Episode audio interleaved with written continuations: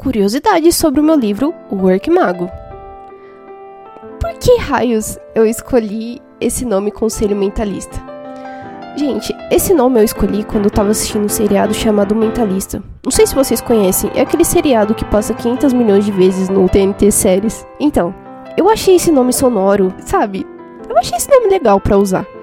E como o poder dos magos da minha história vem da mente, onde eles ordenam os impulsos elétricos cerebrais que são feitos pelas sinapses e, e exteriorizam elas de acordo com a grandeza que cada um deles possui.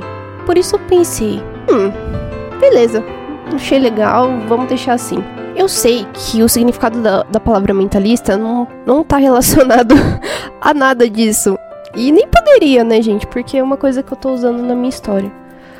Mas enfim, eu tô usando aqui uma licença poética para designar essa palavra pro que eu quis colocar na minha história. E é só isso, gente. Obrigada por você ter escutado isso e não se esqueça de ler o meu livro. Ele tá lá no meu site, tatidmira.com. Obrigada. Tchau, tchau.